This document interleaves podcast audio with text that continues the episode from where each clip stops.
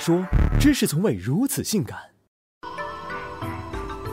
百年修得同寝住，千年修得对铺眠。你和你的大学室友，差不多的年纪，考了差不多的分数，填了差不多的志愿，报了差不多的专业，一定是特别的缘分，才让你们以一个极小的概率相聚在小小二三十平的寝室之中。你幻想过与这几位有缘人在未来四年中建立起深厚革命情谊，却遗憾的发现，你们并不能一见如故，日久生情更是不存在的。中国好室友永远只活在别人的口中。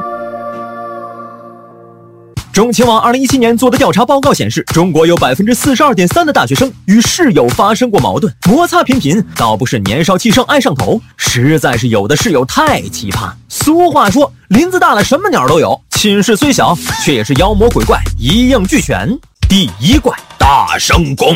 他们音量拉满，外加一惊一乍式的输出方式，让在寝室休息变成了一种奢望。白天开黑那，晚上电话煲粥的全天无休是持久功效，让人怀疑他们是不是吃电池长大的，活活把人逼成了神经衰弱。第二怪，邋遢王。他们画风粗犷，他们气场独特，他们的内裤袜子可以循环穿着，他们的外卖放再久也能继续吃，他们制造的瘟疫从自己的一亩三分地蔓延开去，抢占了他人的生存空间。第三怪开油精，开油精坚信我的是我的，你的还是我的。他们充分发挥只要脸皮厚、便宜占不够的不要脸精神，从洗发水到充电线，从零食到饭卡，明取暗拿，我全都要。第四怪窥私狂，窥私狂最爱眼眯成一条线，静静垫着脚尖站在你身后，窥察你的动态，甩下几句阴阳怪气的评论后拂袖而去。天天都在被暗中观察的你，每天都活在谍战大片里。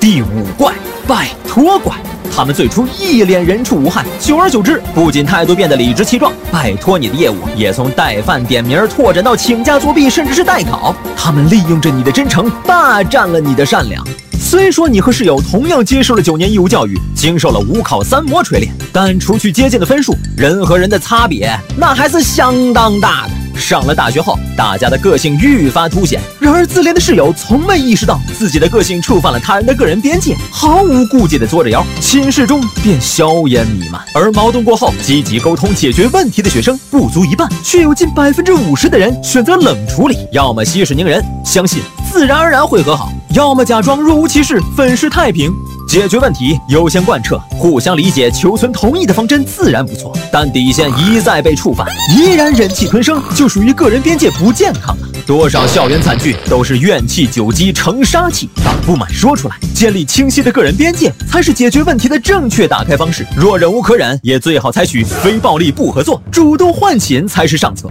但现实是，只有百分之二十八点二的学生会在矛盾发生后选择换寝，更多人选择当忍者，还抱着奇葩室友能被感化的幻想。大学生活丰富多彩，不要被困囿于小小斗室之中。毕竟，你虽然不能选择和谁做室友，但你可以选择跟谁交朋友。